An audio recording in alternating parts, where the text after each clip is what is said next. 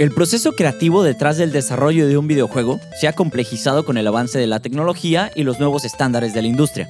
Aunque el desarrollo de un videojuego puede asumirse por una sola persona, los proyectos más ambiciosos cuentan con todo un equipo compuesto por diseñadores, artistas, programadores, testers, ingenieros de sonido, etc., que se encargan de las distintas áreas que forman la experiencia de un videojuego, tales como el apartado gráfico, el ambiente sonoro, la historia y las mecánicas de juego.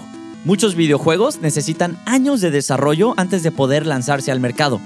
No obstante, la industria indie ha despegado gracias a la distribución online y el mercado móvil, lo que ha implicado un abaratamiento de los costos y una menor duración del tiempo para afrontar el desarrollo. El diseño de arte dentro de los videojuegos es uno de los aspectos más conocidos y más valorados por los jugadores.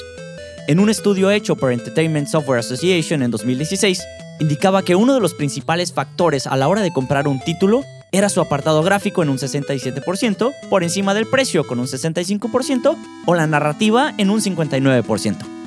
A través del diseño de arte, los videojuegos consiguen crear el estilo visual y la atmósfera de sus universos jugables.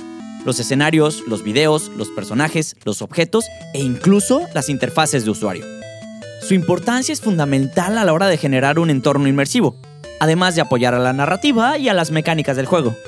A medida que este ámbito se ha ido desarrollando, el perfil del director de arte y el de los diseñadores gráficos de videojuegos se ha profesionalizado y han ido adquiriendo requisitos específicos.